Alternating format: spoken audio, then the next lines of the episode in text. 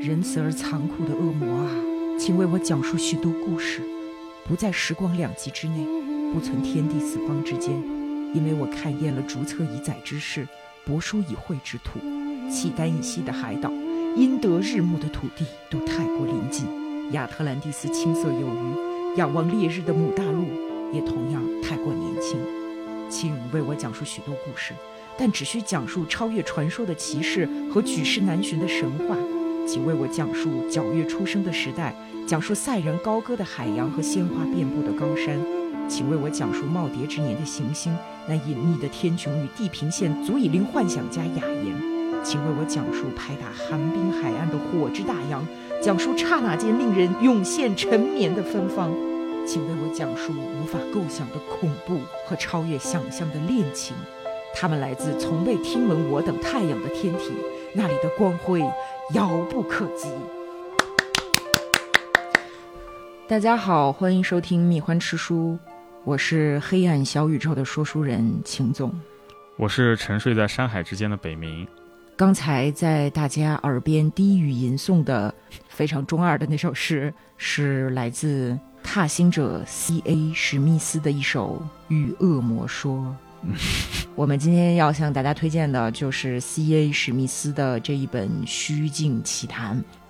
那谁是 C.A. 史密斯呢？这可能对咱们国内的读者来说真的是很陌生的一个名字，但他其实在奇幻文学界是特别重要的一个作者，嗯，哎，被人称为克苏鲁文学的影子皇帝。哎，那你看，说到克苏鲁，大家听着好像就有点耳熟了吧？对，啊，那克苏鲁文学这两年在咱们国内非常的火，反正至少大家应该多多少少都听闻过。喜欢看电影的朋友一定对这个德托罗不陌生，比如说像德托罗拍的《潘神的迷宫》啊，《水形物语》呀，都是从克苏鲁神话体系当中汲取的灵感。嗯，包括我们说再往前这《异形》《普罗米修斯》这个系列，也经常被人拿出来说这是一个克系的电影。嗯，那还有像什么湮灭、林中小屋啊这一类都是，没错，还有迷雾啊，啊，对，史蒂芬金的《迷雾》嗯，啊，都是受到了克苏鲁宇宙诸多作品的启发。对，你看就是各种不可名状的恐怖嘛，对，包括像各种游戏，对吧？呃只狼啊、雪原啊，对什么就是黑暗之魂啊，什么多少都受到这个影响，特别雪原一整个就是克苏鲁，啊对，克嗯的不就是行了，掉散值的那些东西，嗯啊包括像《爱死机》里面的很多篇都是特别特别的克。嗯，那咱们国内的很多论坛呐、视频平台呀、包括小宇宙当中，都有不少非常优秀的创作者给大家讲解克苏鲁到底是个啥，嗯对吧？它是二十世纪初有这么一批人，集体创作，对，就是集体创作出来的一个世界观，嗯，甚至不是一个世界观，是很多个世界观。是，啊，它不是一个封闭的体系，它是一个很松散的、开源的这样的一种设定，嗯是氛围的设定，而不是说像漫威宇宙一样啊，一定是遵循怎么样的物理法则，没对有，你全你没一定有，要扮演一个什么什么角色啊之类的，对。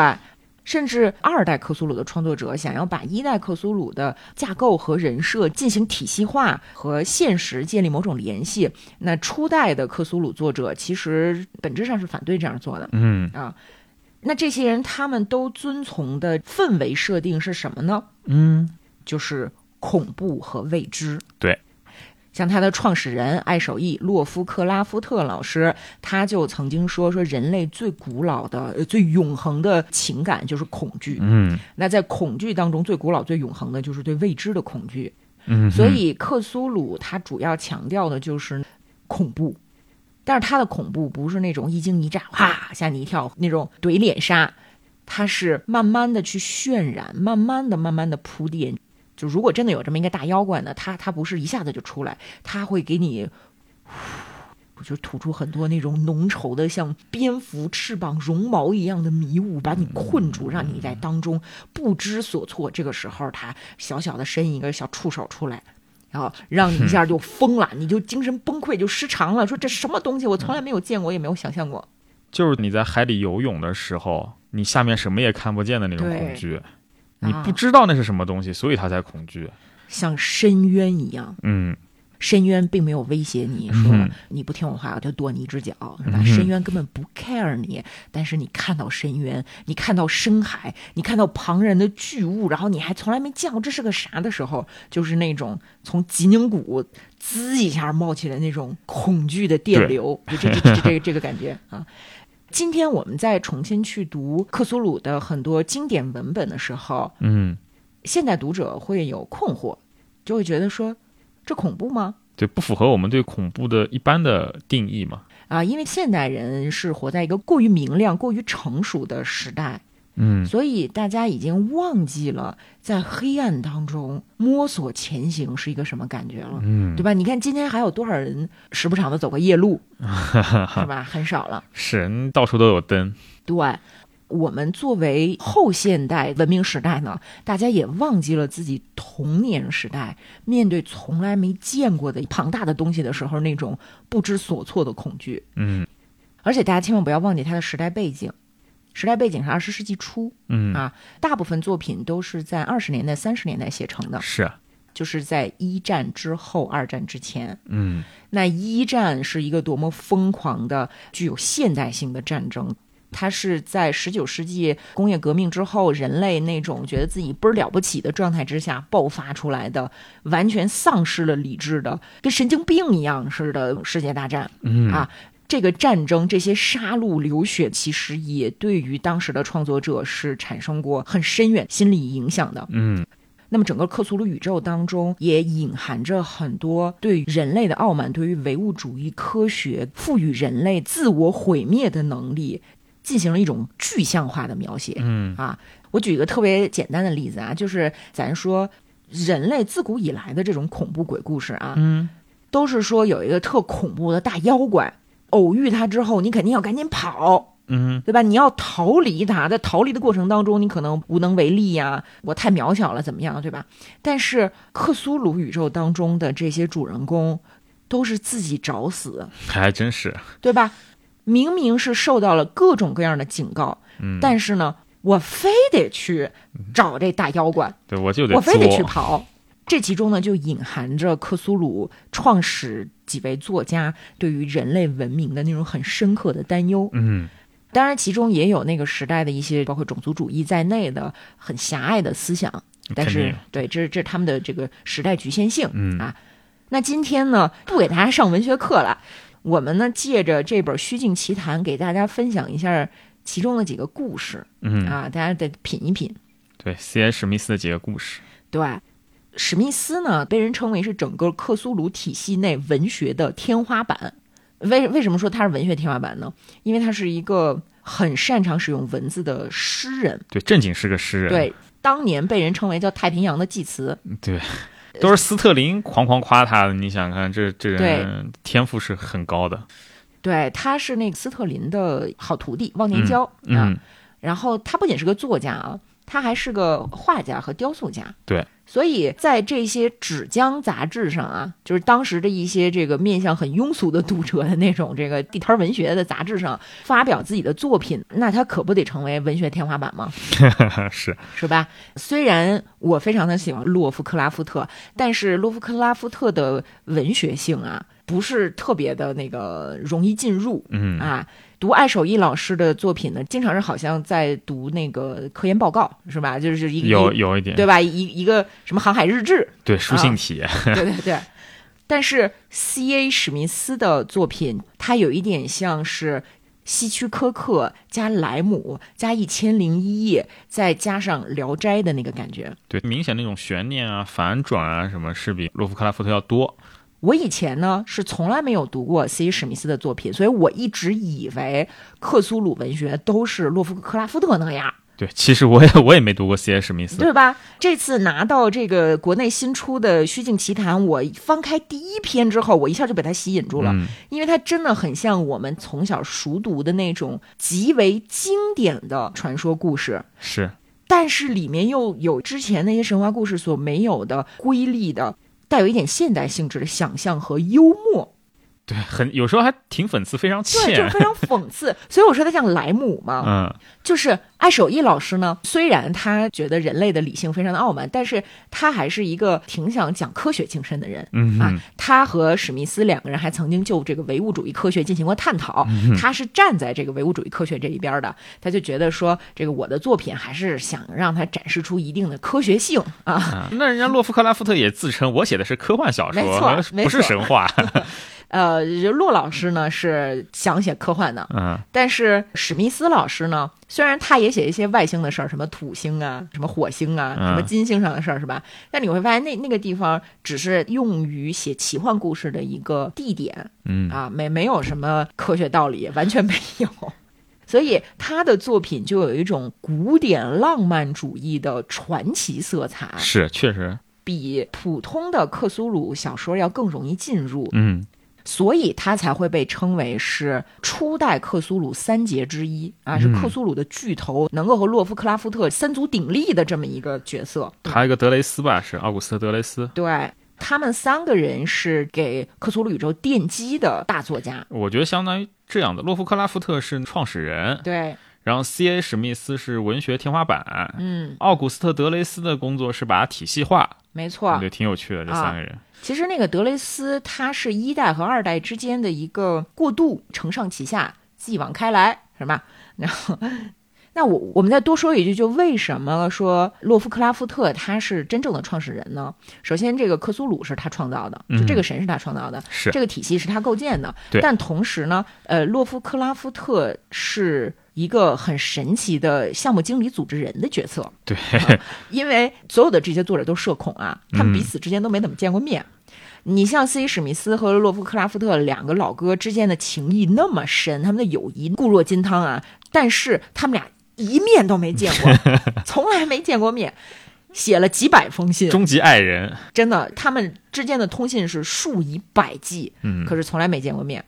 那洛夫克拉夫特呢？他就是通过信件，就跟今天这个网络论坛吧主一样，拢了一批作家，嗯 是让这些作家、编辑啊、杂志创始人啊什么的围绕在他身边，构建起了今天看来非常非常重要的文学体系。对，而且这些人基本上也都没见过面，都没见过面，就是一帮死宅男，你知道吗？就真的全是死宅男。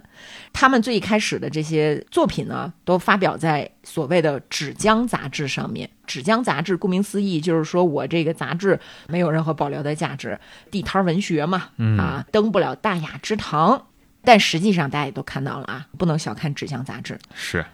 总而言之吧，围绕着洛夫克拉夫特形成了一个叫环洛圈的这么一个松散的组织。嗯， C. 史密斯呢，就是环洛圈当中最重要的一个作者。那史密斯的一般被认为是克苏鲁体系的作品呢，大概有这么几个群作品群。嗯，怎么划分的呢？就是通过这个呃世界观，还真不是世界观，就所有的群都是属于同一个世界观，但是呢，他们会属于啊不同的时代和不同的大陆。啊，他一共创作过四个作品群，相当于是四片大陆的故事。嗯那这些大陆呢，有一个时间上的先后顺序，其中呢就包括这个西帕波利亚。西帕波利亚大陆其实是希腊神话当中的极北之地，就是冰天雪地。通神学啊，也叫神智学当中经常会提到，啊是什什么叫神智学？你就把它理解成是一个神秘学研究的总集合。啊，啊，就是研究神秘学的这帮人呢，是曾经很早就用过西帕波利亚这个名字。史密斯就把西帕波利亚当成是他作品当中一个重要的地点啊，写了一批作品。然后第二个作品集呢，叫阿维鲁瓦涅。阿维鲁瓦涅在国内的客圈儿之前叫亚威隆尼，啊，还是亚威龙尼好听，我觉得。对，但是亚威隆尼是按照英文的发音去进行的音译，嗯啊、咱们这本书当中的翻译呢就更规范一点儿，因为这本书的译者无形的吹奏者老师水平非常的高，他是前克苏鲁吧的吧主啊、哦，花了十年时间翻译这本书。啊，那确实挺厉害啊的。，这个书真的很不好翻译啊，因为里面有大量的各种语言，包括拉丁语、各种生僻字。嗯 因为你知道那个史密斯老师巅峰时期可以背诵韦氏词典，所以他的作品遣词造句很讲究。我知道他小时候没事情做就抱本字典看，对，从头到尾看，对对对对对，也也挺厉害。反正是个怪咖嗯啊。就怪咖到什么程度呢？据说他辍学是因为有广场恐惧症，啊， 所以呃没法上课间操，所以不辍学了。呃，这这说回来啊，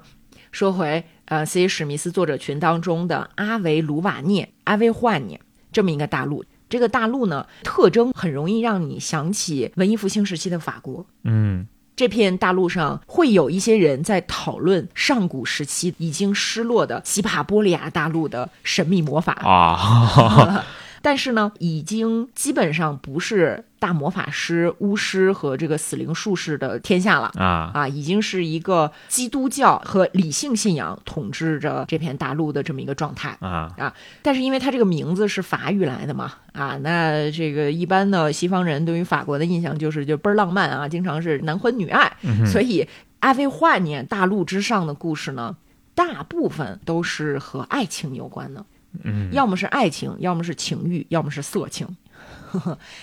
我个人觉得这个作品群是最像咱们中国的《聊斋》的，嗯，因为里面动不动就是女性跟男性发生点什么，但是最后发现他是一个大妖怪。啊，然后第三个作品群呢，叫佐西克作品群、嗯啊，年份不详的这么一个世界，有各种相对于欧洲人来讲那种异域风情的文化和魔法存在。 嗯此时呢，大部分的科学科技已经被遗忘了，只剩下魔法和迷信了。啊大祭司和死灵术士成为了主流。啊，好时代又回来 了。这个作品群呢，相当的精彩，因为里面的元素特别的多，就嗯各式各样的啊，很丰富。那最后一个作品群叫波塞冬尼斯，其实是亚特兰蒂斯逐渐沉没剩下的最后一个岛。啊，按照史密斯老师作品的描述，亚特兰蒂斯不是轰一下就直接沉下去的，它是慢慢沉的。嗯那沉到最后就剩下波塞冬尼斯，波塞冬尼斯的上面的有识之士啊，就想尽办法要避免这种灾难，但是无能为力，啊，无济于事。你看，就光这几个作品群，这几片大陆的设定就能看出来，和洛夫克拉夫特是不一样的，对对吧？它具有很强的神话色彩，对洛夫克拉夫特一般还是我们了解的时代嘛，就对比方说现代嗯哎对现代对他来说是现代嘛什么的啊，然后总是假装成是真事儿啊，嗯啊就是对洛洛老师特别喜欢把自己的作品和现实之间建立联系。 是但是史密斯呢，他生怕你不知道自己在写的是古代，嗯架空。史密斯就曾经说过一句话，他说：“现代人最普遍和最惨痛的错误是认为古代已死。嗯”所以他经常在他的作品当中去讲一个古代的故事，就出来那种一千零一夜的风味儿，然后再用这种古典风味儿呢，融合上所谓的叫宇宙主义恐怖。啊那这这是是呃，什么叫宇宙主义恐怖呢？就是说这宇宙特别的大，人类在其中无足轻重。你看《一千零一夜》，它描述的是人类在蒙昧时代面对地球上的未知，感觉到很恐怖。那现在我们把这个地球上的未知扩展到全宇宙的范围内，你是不是觉得更恐怖了？更渺小了对，这种张力一出来，作品就充满了魅力啊。那我们接下来给大家讲几个我个人特别喜欢的故事，嗯哎，感受一下啊啊，毕竟是克苏鲁嘛。嗯啊，所以在分享一些更有个性的作品之前呢，咱们先讲一个真的特克苏鲁、特恐怖的故事啊。好我我自己觉得是挺吓人的。这篇的名字叫《深谷住民》，嗯深深的山谷啊深深的山谷里面的一些居民。嗯这个作品是在一九三二年写成的。写完之后呢，这个史密斯老师就投稿给瑰丽幻坛啊啊，因为大家知道瑰丽幻坛是克苏鲁的大本营。啊那瑰丽幻坛当时说话算数的这个编辑呢叫赖特，嗯赖特看了《深谷著民》这篇作品，就像往常一样把它拒绝了， 像往常一样把它拒绝了因为《虚境幻谈》这本书，它每篇故事前面都会放一小段儿背景介绍。啊呃你看完了之后，你就发现这个赖特老师怎么老是拒绝史密斯的作品，啊总是拒稿，很少一举成功。啊啊，每次都是被那个赖特啊，或者是那个就那雨果跟斯巴克，咱们在陈天仙那期讲过啊，就是在他们的这些杂志被批评说，我们的读者不会喜欢的，啊，然后洛夫克拉夫特老师呢很生气，就从中斡旋说：“哎，这么好的文章你们不收录啊？怎么怎么样？”最后，洛夫克拉夫特老师说服了赖特啊、跟斯巴克什么的，然后他们就刊登了。比如说《深谷著名》这一篇，不是先被瑰丽幻坛给拒绝了吗？是啊，史密斯就不高兴，就说：“哼，这篇作品对赖特尔挑选出来的巨婴和乐天派读者们而言，实在太过恐怖了啊，所以没有给我发表。”啊，后来他给其他的杂志投稿，其他那些杂志呢，给他提出了一个要求，就是说你的故事必须要有科学式的动机，啊， 就有点像咱们总局要求恐怖片儿必须要讲科学一样。所以所以你会发现，其实这并不是咱总局的发明创造啊。独创，嗯对，在三十年代的美国，纸浆杂志的编辑也对作者提出了这样的要求，所以史密斯呢不得已强行增加了一个角色，然后还进行了一番修改。啊，但是这个杂志的编辑还不满意，还给人乱改，把人家标题也给改了，改成了叫《火星深处的住民》，还把一些整段整段的那种描写和气氛烘托给删去了。啊，我觉得可以理解，当时还火星热呢，对，就是为了蹭热点，啊，再加上觉得读我们这种地摊文学的读者可能没有耐心去看描写啊，嗯，所以就是突出情节，啊，给史密斯气的不行啊，气气死了，气死了。但是咱们这本《虚境奇谭》当中，无形吹奏者老师翻译的底本是他的原版。啊，啊，就就好很多。讲的是什么呢？咱们也省去那些大段的瑰丽的描写啊，直接讲怎么回事儿。就是说，有三个地球人冒险家跑到了火星上哦，大冒险。啊，很科幻，描写在未来人类已经能够登火星了，是吧？呃，也不一定是未来，因为西帕波利亚大陆是最早出现的大陆，但是那个时候科技其实是比后来要高的。啊，啊，史密斯老师不认为人类的科技发展是一个线性的，嗯就是甭管什么时候吧，这么三个地球人饱经风霜，跑到了火星上面，降落在阿霍姆的前哨基地。嗯但是他们仨不满意，就是说我们来是探险的，我们不能在这个前哨基地这儿干坐着呀，对吧？啊，我们必须出发去无人踏足之境。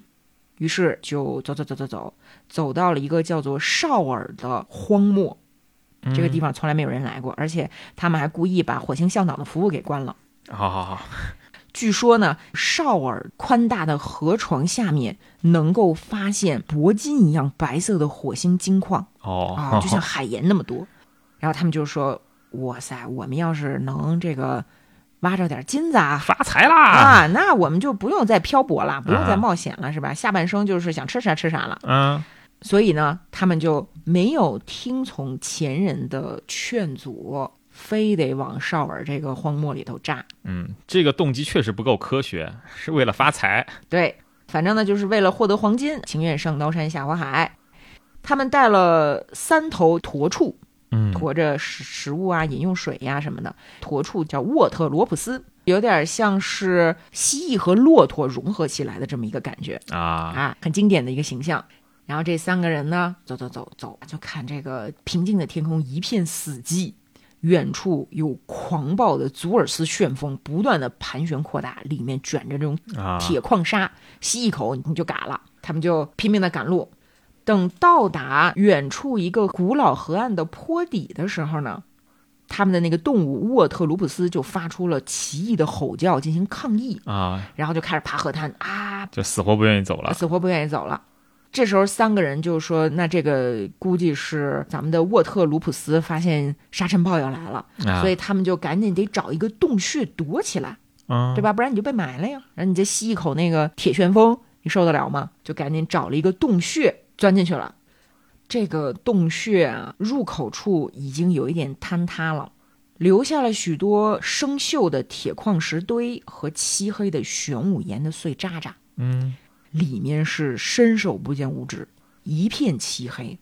黑的像飘荡的巨网。也不知道这是个什么比喻，赶紧从行李里头拿出手电筒，叭，就这么打开，光线就像一道柱子一样，唰，投入到阴影当中，就看说这个洞窟啊很大，灯光只能照亮它刚入口的这个地方。啊越往里越宽阔，越往里越宽阔，而且地面非常的光滑，啊似乎是有河水把它冲刷成这个样子的。他们正在看的时候，洞穴外面那个祖尔斯旋风呜就吹过来了，然后带进了一些细微的沙尘，这挺危险的，咱们得继续往里走。啊，这沙尘暴啊，至少得持续个半小时、啊一个小时的。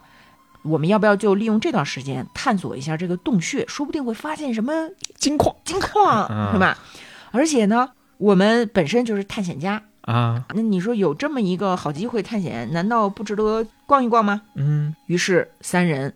齐弗斯、贝尔曼和马斯皮克就走进了越来越宽广的洞穴，打着手电撕开了凝结的幽暗。在过去的年月中，光明或许从未侵入的这么一个洞穴，啊哈，越往里走，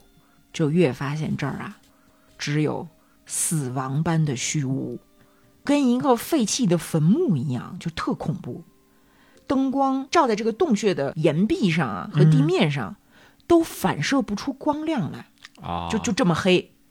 而且这个洞穴地面呢是缓慢的向下倾斜，所以等于他们越走越往下，越走越往下，越走越往下。咱们这三个冒险家都是见过大世面的，嗯轻易是不会慌张的。但是在这个时候，不知道为什么，这三个人心中都有一些很古怪的情绪。按理说，这个地方是安静的可怕，可是他们同时听到了一种周而复始的、很细微的呢喃之声，就像海洋发出的叹息，并且呢，他们还感觉到有一种潮呼的那种像人呼出的气一样，噗，就往脸上喷。这个时候，马斯皮克 闻闻这个潮湿的气息，问他两个同伴说：“咱不会在这儿遇到什么生物吧？就这个洞穴里面会不会有一些野兽或者是火星人啊？”啊贝尔曼说：“不可能，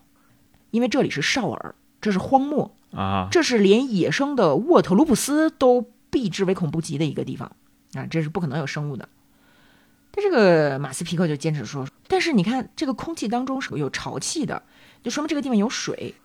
有水就有可能有生物，嗯，咱们得小心一点，不知道这个生物会不会很危险。贝尔曼就说：“嗨，你怕他呢？咱都有枪，你看我，你看我这个来福是吧？你看我这 个 rifle，只要咱们不遇到地球上的其他的淘金者，咱们就没有危险，对啊吧？只有地球人是最可怕的。 对，这个时候，第三个探险者，嘘，别说话，你们听见什么声儿了吗？然后他们仨就停下来，前方的黑暗里面传来了一种很悠长的、模糊的声响，就很像是金属器具在挖这个岩石，同时又像是一张血盆大口在不断的开合。啊但是，一秒钟，这个声音就远去了，似乎沉入到了遥远的地底。啊马斯皮克就有点害怕了，就说：“咱们要不那那个撤吧。”贝尔曼说：“不行，我们是探险家，哪怕我们出于科学的兴趣，也应该继续走下去。如果真的有生物，那我们就去发现它们。”嗯这三个人就继续往下走，领头的就是这个贝尔曼。但是越走越觉得不对劲。嗯之前他们进入洞口的时候，发现地面是很光滑的，还以为是河水冲刷出来的。但是越往下走，就越发现地面的光滑和坡度的规则看起来像人工建设的道路，哦而且头上弧形的这个挑空啊也是很规则的，嗯所以他们就怀疑这是在呃很遥远的时期出于某种目的被建设出来的一个隧道。啊那也没办法了，就只能往下走。走着走着走着，发现说哦，这是一个螺旋向下的这么一个坡道。嗯他们三个人就开始害怕了，谁也不再说话了。缄默中向下继续行进。这个时候又听到了地底深处传来了奇怪的杂音，这回呢是那种节奏缓慢的血盆大口，一张一合，一张一合的声音。啊这个声音的源头好像是在垂直最深处的地底传来的。嗯于是齐弗斯说：“咱是不是该回 了？”那个一开始傻大胆的贝尔曼说：“没错，是该回了。我们没有必要在这里花上太多的时间。”啊于是呢，他们就开始往回爬，爬，爬，爬，爬，爬，爬。但是已经来不及了，每个人都感觉到有一种危机临近的那个气氛。啊焦虑，特别的焦虑。当他们往回走，走到一半儿的时候，马斯皮克的手电筒突然照到了什么东西，什么呢？三个并肩站立的白色的人影，啊，三个手电筒的光照过去，正好照亮了这三个人影非常恐怖的上半身和他们的脸，而且发现不止三个。再往后看不清有什么东西，仿佛还有其他的白色人影，不知道数量。那这些生物非常的安静，它们和火星土著长得有点像，只不过是出现了极度的退化和变异，皮肤非常的苍白，白的跟那个人工蘑菇一样。毕竟是不见地下嘛阳光的地下嘛，嗯对，而且比起火星土著，它们要更矮，脸上呢鼻孔更大，耳朵更大，胸腹部是筒形，四肢更纤细，反正是个人人形儿。啊，但是恐怖的在于，它们都没有眼睛，有那种浅浅的缝儿，看起来像是发育不良的眼睛，啊，但是不像咱有个眼球，它是薄膜一样糊在上面，然后只有一个缝儿。有一些人脸上呢，不是一个缝儿，是一个深邃的圆形的凹洞。啊，就是个空洞。马斯皮克就开始喊：“上帝呀、这是什么东西？从哪儿来的？要干什么？”贝尔曼说：“现在我们的处境有点棘手，但是感觉他们并没有什么恶意啊，嗯因为咱们进来的时候他也没攻击咱们，嗯，似乎就是藏在这个岩壁上啊。现在我们往回走，突然出现了。然后勇敢的贝尔曼越过了马斯皮克，开始用火星语向这些生物问话。啊，说了一些地球人难以发音的词语，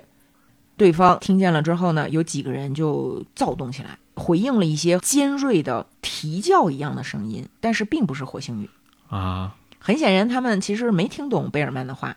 而且鉴于对方没有眼睛，所以你跟他们比划也没用。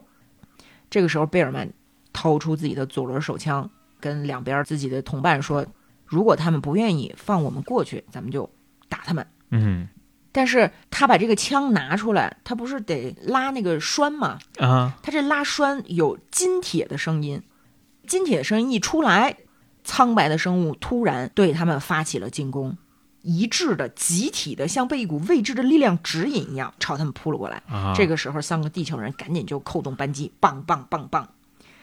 但是却没有任何的效果。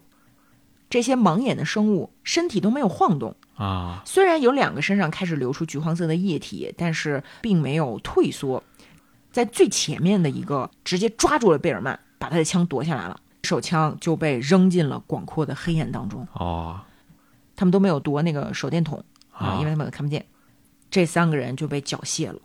被缴械之后也没有被伤害，没打他们，也没吃他们。奇怪的事情发生了，就这一帮白色的地底人，哗啦哗啦走过去之后呢，用自己的身躯把这三个人给包围了。这三个人就必须要跟着他们前进了啊就被裹挟着开始往地底下走，等于他们三个就成为了这支非常恐怖的盲眼大军的一部分。慢慢的，他们的脚步就也变得和这些人一样，当当当当当当就往前走。这时候，他们手里不是还有那个手电筒吗？啊就用这个手电筒去看周围到底发生了什么，发现他们走到了一个人工开凿而成的大厅里面。这个大厅里面有一些特别高大的立柱，刻着浮雕，就有一些极为恐怖的形象，很邪恶。这个时候，有一种非常晦暗的睡意侵袭了他们的大脑，就好像被催眠了一样。周围的那个恶臭也让他们昏昏沉沉的。随着越来越想睡，他们来到了恐怖的一个核心地带。在这个核心地带上有一个金字塔，这金字塔一看就是个祭坛。这个祭坛的顶端有这么一个雕像，白色的金属打造的，它还没有一只野兔大，却恐怖的超出一切想象。什么样呢？就有点像是一个小王八儿啊。这个小王八儿呢，它有一个甲壳儿，甲壳儿下面有好多个小腿儿，很短的小腿儿。头呢是三角形的，是一个扁平的三角形的头，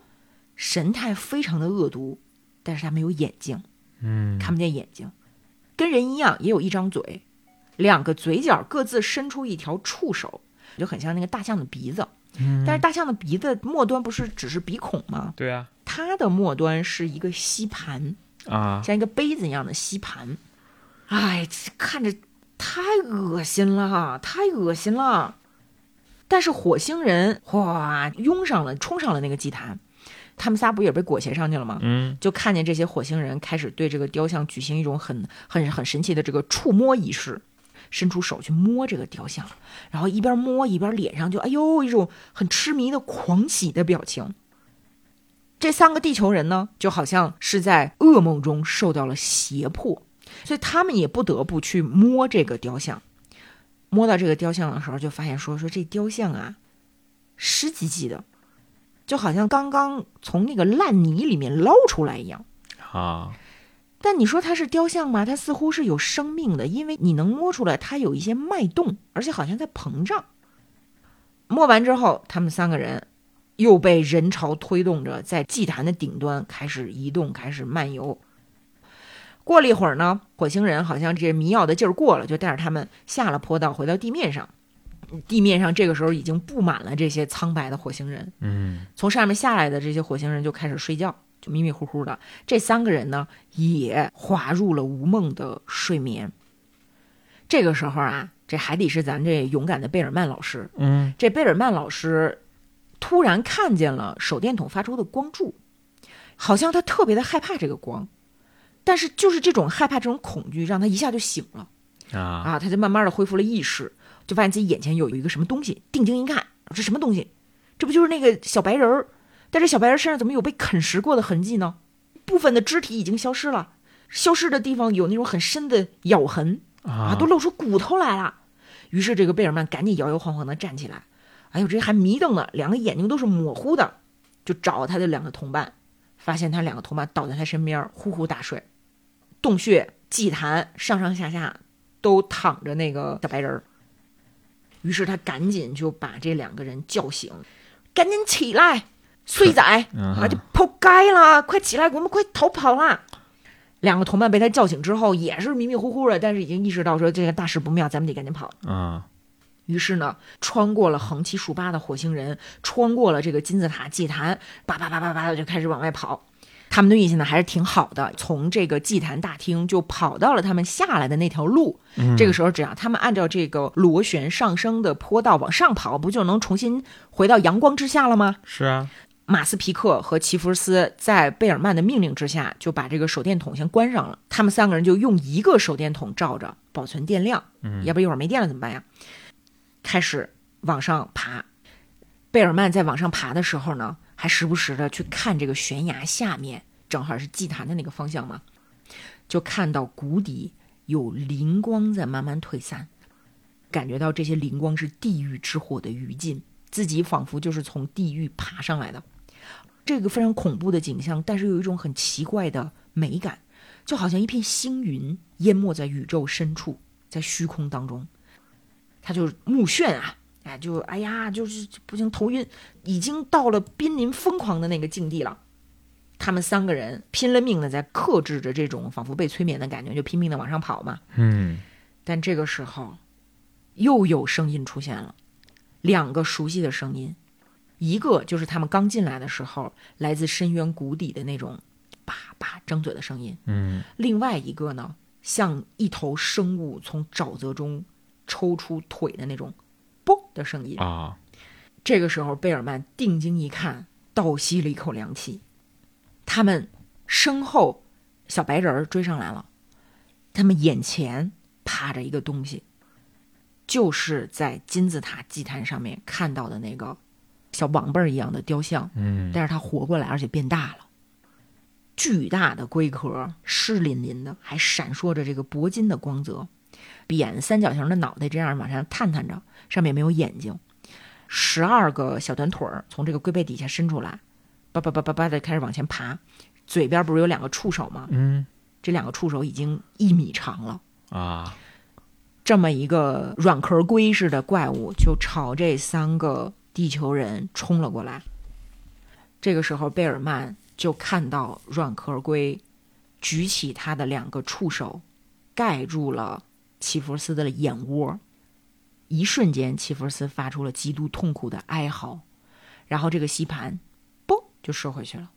就像出击的毒蛇又缩了回来。齐弗斯慢慢的倒下去，头部低垂，马斯皮克就站在他旁边，就跟做梦一样，看到齐弗森的眼窝空了，啊，他的眼珠子已经被玩走了。这是他看到的最后一幕，因为就在这个时候，怪物已经冲过来，吸盘上还流着齐弗斯的血和眼珠子的浓浆呢，就覆盖上了马斯皮克的两个眼睛。啊，贝尔曼站在两个同伴身后，目睹了这一场梦魇。他没有办法阻止，也没有办法逃离。他已经看清了那个杯形吸盘的动作，那两个吸盘已经朝他的脸上，嘣的扑了过来。啊，接下来呢，小白人儿上来了，重新驱赶着他们三个人，把他们再次带回了被黑夜束缚的阴间地狱，甚至在他们就要掉下悬崖的时候，还会保护他们。啊，这个故事就结束了，全灭！全灭。我还以为那个勇敢的老哥还逃出来了呢。史密斯老师怎么会让你逃出来呢？一个愚蠢的、傲慢的人类，啊，这就是一个非常标准的克系恐怖故事。嗯，这里面的人就是出于贪婪也好，出于傲慢也好，不作死就不会死。嗯，谁让人家劝没劝你不要去少儿荒漠？ 劝没劝你，你非得去吗？对吧？那这篇确实还挺克的。那这种讽喻在另外一个故事里面达到了巅峰，就是我特别特别喜欢的一篇叫《七咒赋》，嗯简直就像是那种特别经典的传统寓言嗯啊，贼搞笑啊！给给大家讲一下啊。然后那个《七咒赋》给《鬼力幻谈》投稿的时候，也是被拒绝了啊，因为呃赖特老师说这部作品连连个女主角都没有 啊，也没有错综复杂的情节，也没有战胜艰险的胜利，不好看啊，我们读者不会喜欢的。然后洛夫克拉夫特为此就大骂赖特说：“你个弱智，你对人造情节的愚蠢崇拜让我觉得汗颜。我相信这种元素不仅是不必要的，而且在本质上就是非艺术的。嗯啊，所以你你个你个笨蛋，你你你把它给我登出来啊！呃，后来呢，赖特像往常一样啊， 又给史密斯写信说：“哎呀，如果你还没有把《七咒赋》投给别的杂志呢，我想再看一看。嗯那个我我再考虑考虑啊。”后来呢，就把它录用了，给了史密斯七十美元的稿费。挺多的嘞。对，但按照当时的标准，应该是给七十五美元。啊，那咱们就来看一下《七咒赋》这一篇故事是怎么样隐晦的去反驳科学主义的。这篇的主人公呢是西帕布利亚大陆的首都治安官的这么一位阁下， 嗯嗯，他叫拉里巴沃兹，咱就管他叫沃兹，呃，叫老沃吧，啊嗯老沃，他是红卡特王的三表兄，皇亲国戚，而且算是有权利，因为是治安官嘛，对吧？那这么一个贵人啊，非常高贵的、非常聪明的啊、非常勇敢的这样一位大人，他率领着二十六位最勇猛的家臣前往黑色的伊格洛菲安山脉去寻求乐趣，干嘛呢？打猎。啊 啊，打猎探险，打什么大树懒、吸血蝠、小恐龙这些他们都瞧不上，啊，想要去找一些更大、更可怕的、更具有挑战的狩猎体验，比如说弄俩剑齿虎啊，这不是这个很刺激吗？嗯就和咱们上次讲《机器人大师》里头那个国王有点像。啊感觉这帮人都喜欢干打猎这种这种事儿。反正老沃呢和家臣们在大山里头搭帐篷住下了，呃，喝点酒啊，吃点这个风干的熊肉干儿啊，嗯酒足饭饱之后，开始往山上进发。这个山上啊，有一种人叫沃米人，是一个亚人种族，就是还不是标准意义上的这么我们这么高贵的人类，有点像喜马拉雅大脚怪啊有点这种感觉。耶地就比较野蛮，老沃曾经还狩猎过他们，把把这些沃米人的皮都扒下来，因为素质是很差哎，因为上面有毛，那嗯他们就挂起来。那你想体验过这么刺激的老沃，他是没有办法再满足于其他娘娘腔的活动了，啊，啊他就找刺激。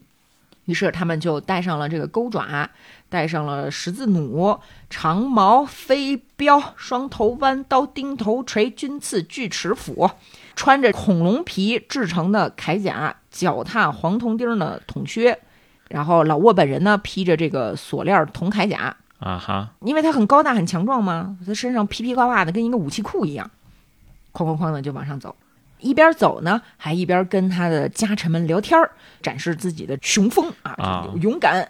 就聊起来说，这个地方呢，不光是有这些沃米人，还有一些邪恶的生物和人类的女性结合，生下了沃米亚人。啊，除了这个非常邪恶的生物呢，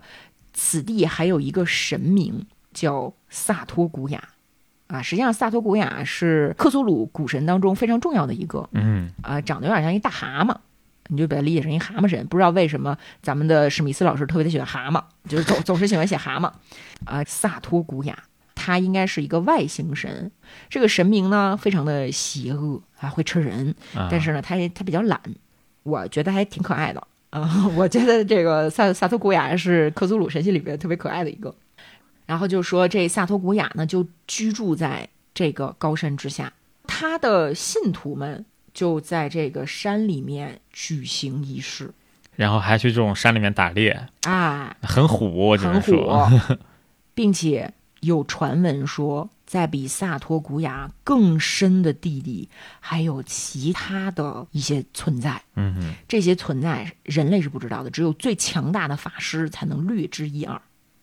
那这个老沃呢，他是一个理性的人，他对所有超自然的事物都有一种彻底的蔑视。啊，就是在咱们西帕波利亚大陆上啊，有很多这样的傲慢的精英的这种英雄，嗯，所以有些读者会认为西帕波利亚它其实是一个古老的现代文明。嗯，这片地方上的人呢，跟咱们现代人是很像的。啊，啊，就自认为很有理性。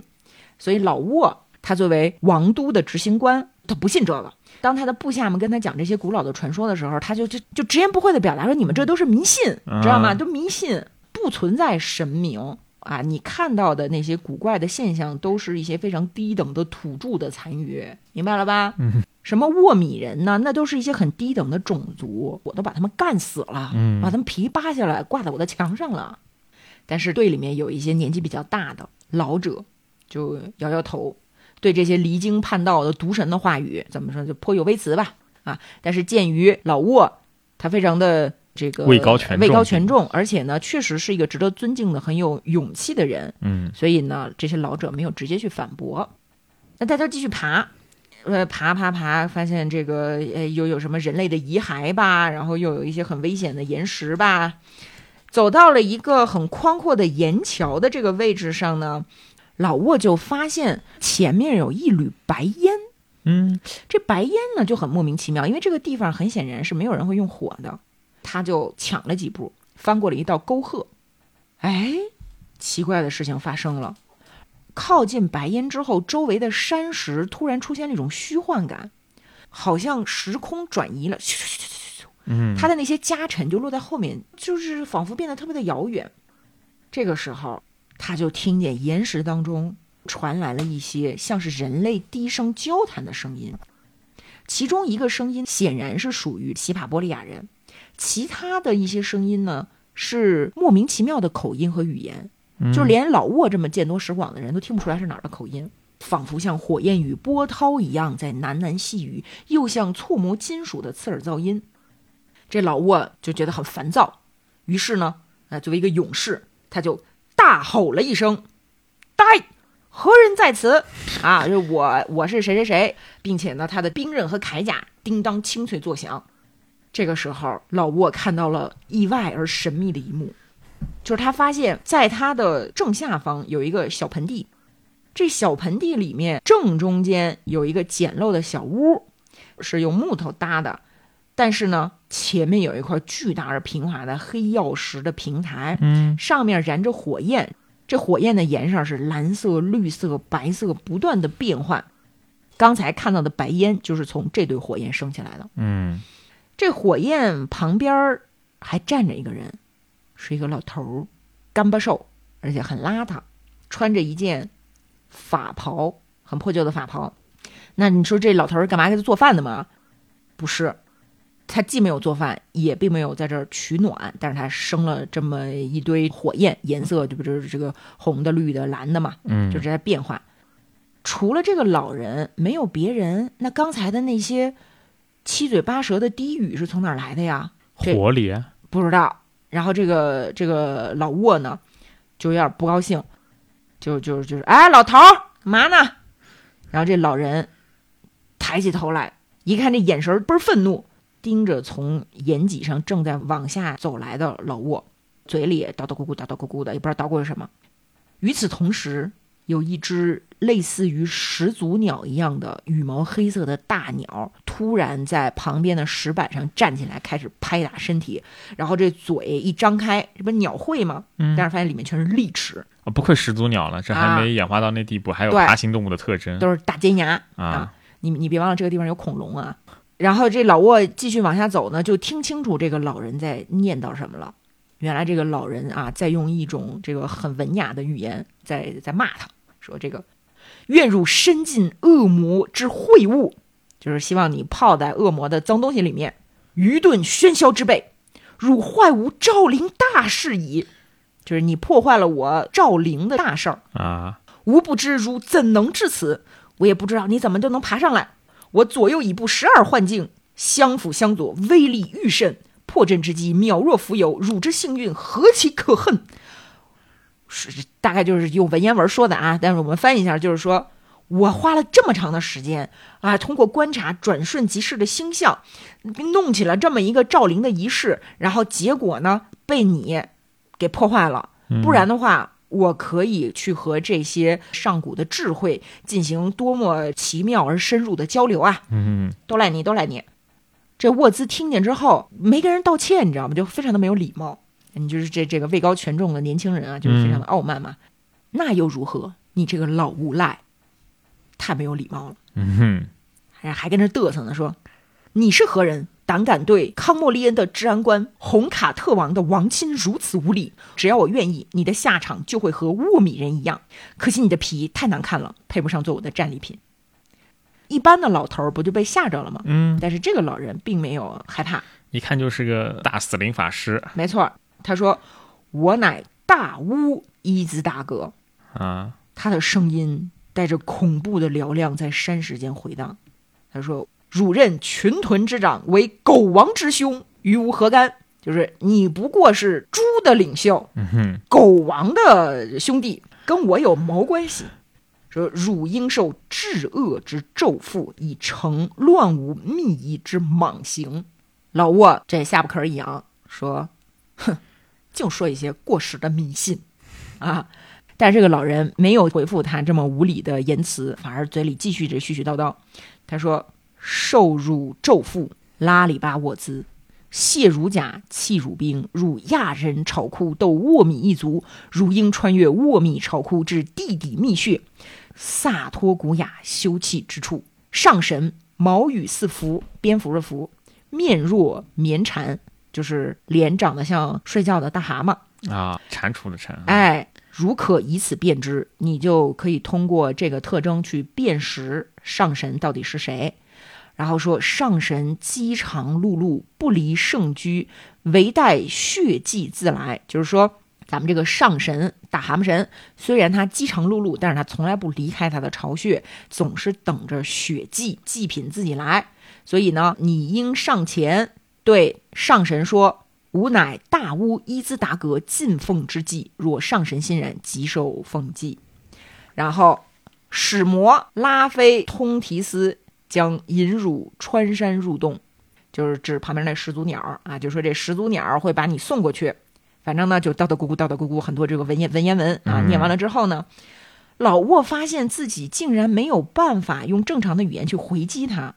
他已经失去了语言的能力，并且他开始进行了一系列无意识的动作，就好像在疯狂当中开始把自己身上扛的那个兵器库叮咣叮咣往地上卸，嗯，盾牌呀、钉头锤呀、什么刀啊、斧啊、匕首啊，哔啦吧啦哔啦吧啦，就是就就扔到地上去了，也是自己被迫卸掉，被迫卸掉的。嗯，但这个时候，这大巫师嘀咕着说：“说我应当让你穿着盔甲，不然的话，你恐怕没有办法全心儿全影的走到上神的跟前。嗯，毕竟沃米人很野蛮嘛，他可能会吃了你。于是呢，巫巫师又说了几句话之后，就转身离开了。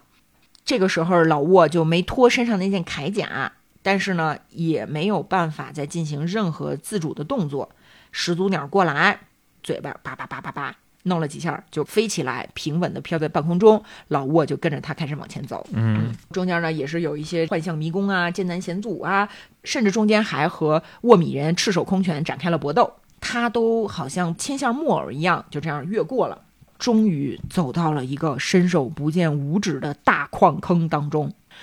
突然就好像有几轮皎月照耀着，他就看到有一个巨大的恐怖的身影，跟蛤蟆一样的一个大头啊，嗯一个大头颅。这大头颅听见有动静了，两个眼睛睁开了一条缝儿，半梦半醒的，透出了一丝丝的灵光，盯着老沃。这老沃不由自主地走上前去，跪下来，不由自主地说：“萨托古雅上神，我乃巫师伊斯大哥进奉之血祭。”萨托古雅上神，大蛤蟆，这脑袋呀很慵懒地歪了一下，嗯，眼睛稍微睁大了一点儿。老沃听见了一阵隆隆作响的低沉的声音，啊嗯好像就直接出现在自己的脑海里面啊啊，并不是听见的，是在脑子里震出来的。震出来的这个声音呢，也是文言文儿啊，也啊也给挺文雅的。他说：“敬谢伊兹达格之奉祭，然无适才宝石，时下无需血祭。”就是我哦吃饱了，我不想吃你。别处或有尊神遭饿殍之苦，汝身负咒缚而至，理应再受以新咒而去，故而吾施此咒于汝。穿幽穴下至无底深渊，去找谁呢？去找另外一个有可能还饿着肚子的神，啊就是蜘蛛神阿特拉克纳卡。啊！纳卡之永劫之网于渊上，汝应告之曰：“吾乃萨托古雅之礼。”就是我把你当成是一个礼品送给我的好朋友去吃。 然后大始祖鸟又飞起来了，把那个沃兹就带带带带带走走走走走，走到一个深谷之间。嗯这个深谷两岸中间结着一张巨大的蜘蛛网，蛛网之上有一个很昏暗的身影儿，多大呢？就跟一个蹲着的人那么大，是一个蜘蛛怪。老沃就听见自己声音响亮的喊：“阿特拉克纳卡，我乃萨托古雅敬颂之礼。”这时候，那个黑色的大蜘蛛咻的一下朝他逼近，大蜘蛛的脸啊，长得哎呦那难看呐、这么多小眼睛叭叭叭叭叭就眨，然后他就觉得巨恐怖。啊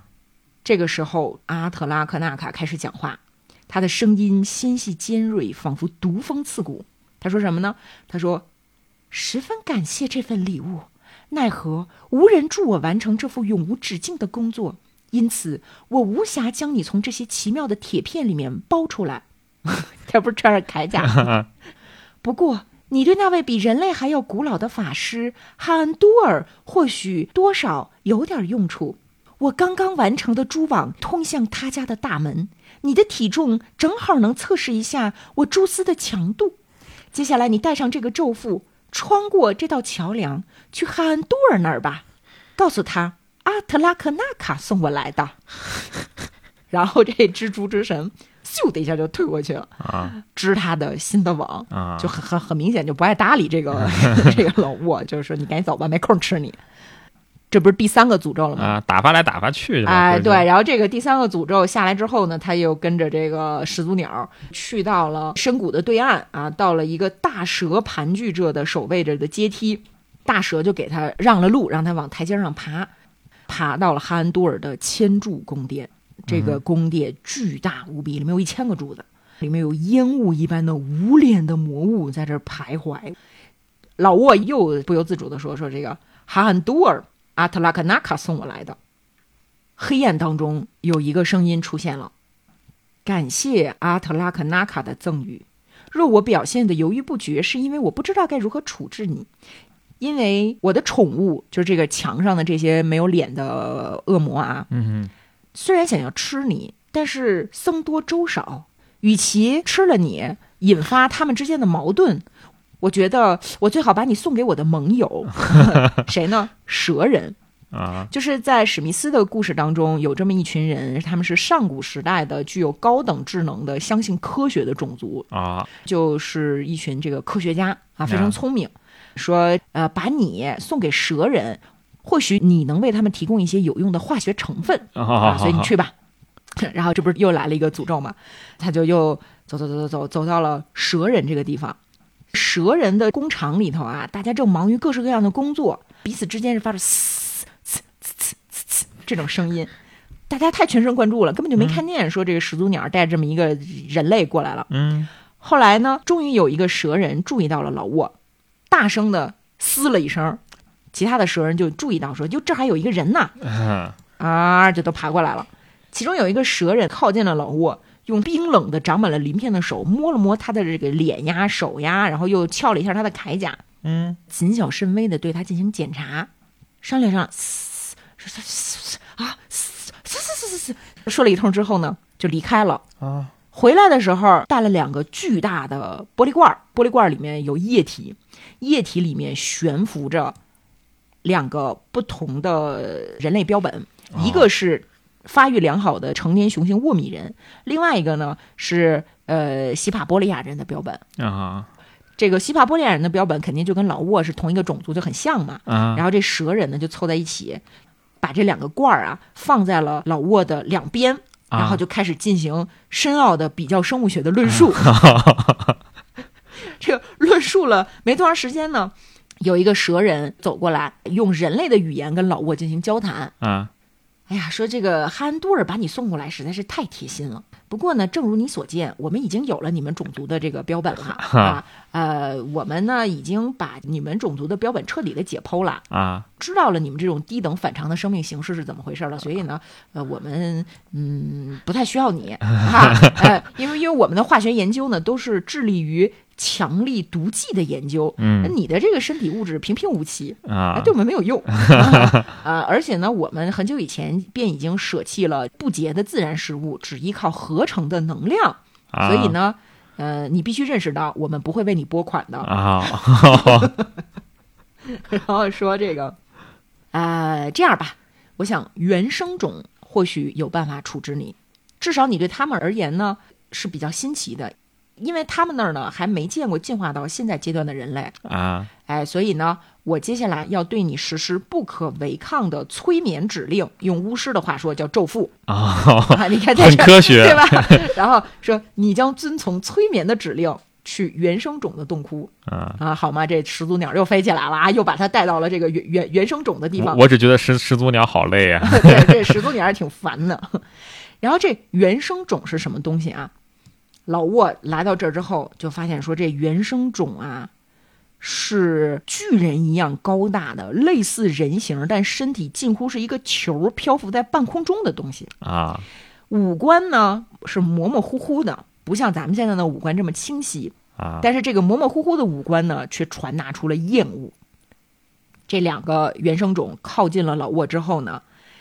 老沃就听见他们在说话，然后他们说话的这个语言十分的原始，只有元音，嗯，就是 i e y o 这种的。啊但是呢，通过脑波，他能理解这原生种说：“我等乃人类之祖啊，目睹与正确形态如此大相径庭的粗鄙的个体，我等万分惊愕，悲愤至极。我绝不承认你为我等后裔，你的出现是绝无道理的惊扰之举啊！我等最贪婪的恐龙也无法将你吞噬，因此我对你施下符咒，立刻离开原生种的洞窟，去满是粘液的水渊找阿布霍斯。啊阿布霍斯也是克苏鲁神系里面一个非常重要的神，啊是很不洁、很肮脏的，什么智慧也没有的，但是不断在进行着裂殖的一种玩意儿，啊深渊一样的玩意儿。说你呀、你只适合去阿布霍斯那儿，或许阿布霍斯会把你当成他的子孙，或者呢就把你吃了。于是始祖鸟又飞起来了，又把它带走了。带到这个阿布霍斯所处的这个地方之后呢，老沃看见就差点吐了，是他什么玩意儿比原生种还恶心？嗯扭曲、畸形、污秽、不洁、浅灰色的团块儿，不断的就是这样啊，这样抖，然后膨胀，然后再裂殖出畸形的怪物，啊没有手，没有脚，长着鱼鳞，都在粘液里头，啪啪啪就那样。老沃这个时候已经很累了，你知道吧？就是因为他他毕竟是一个凡胎肉体，嗯但是呢，他被那个咒缚就控制嘛，听见自己向阿布霍斯说明了自己到来的原因，嗯然后就发现那个灰色的黏唧唧的那个块儿里呢，伸出一条小触手，伸到老沃跟前呢，叭，分成了一个长着蹼的五根手指头，嗯一个手掌，就开始摸它。啊老沃的脑海里又出现了一段话，是这么说的：哎呀，吾乃阿不霍斯，与罪谷之神同寿，原生种命汝到来，令吾面临艰涩难解之考验。啊，说我已经仔细的检视过了，你呢不是我们家亲戚，但是我应该承认啊，就是你的生理和我们是很相似的，所以我差点认错。但是呢，很明显你你这个生物啊，你已经超出我的经验了。嗯，哎呀，我就不不知道你是什么。那鉴于你是一个不明生物，我也不可能吃你啊，这多不安全呀，是吧？我们注意食品安全。 我愤慨于原生种，陷吾于诡谲复杂之难题，饶我宁静深远之列职，吾命如速速退去。然后你听啊，他说：“吾曾闻一荒芜阴翳之地狱，名为外部世界。”是可为汝旅途之终点。我给你施一个咒缚，你快去外部世界吧。然后这始祖鸟本来飞起来就要带它走嘛，嗯但是他发现这个时候老沃已已经都累得不行了，啊就那这样吧，给你弄点吃的，你在这儿休息一会儿。然后始祖鸟就守在这儿保护它，就不让它被那个其他的什么沃米人吃掉，还给它抓了一条跟鱼一样的东西给它吃。吃喝完了之后呢，就按照咒缚踏上了返回地表世界的旅途。这一次啊，始祖鸟可能也是烦了，所以就选了一条近路。咱们别再穿过什么原生种啊、什么蛇人实验室啊什么的，啊咱们直接就从那个蜘蛛之神的网上去跨那个无底深渊啊啊，这样呢，咱们就能早点儿就把你送到外部世界，就这事儿这这我差事就完了。啊然后这个老沃呢，走着走着走着，突然发现说这阿布霍斯有一个子嗣尾随在自己身后，变成了一个大树懒一样的这么一个怪物在追着自己。哎，他也不知道是追自己还是怎么着，反正他就特害怕，他就往前跑，跑跑跑跑跑，然后就开始爬那个蛛丝。这个时候，阿布霍斯的那个像大树懒一样的子嗣追过来，嗯也爬到了蛛丝上面。这个时候，树懒子嗣因为太重了，破坏了蛛网蛛爬的那个蛛网，啊老沃抓着阿特拉克纳卡蛛网的碎片，坠入了从未有人贪看过的无底深渊。故事结束了，啊！我 还以为最后又被赶出来啊了不是说了嗯吗？史密斯老师是不会允许你们这些傲慢的人类有什么好下场。啊啊啊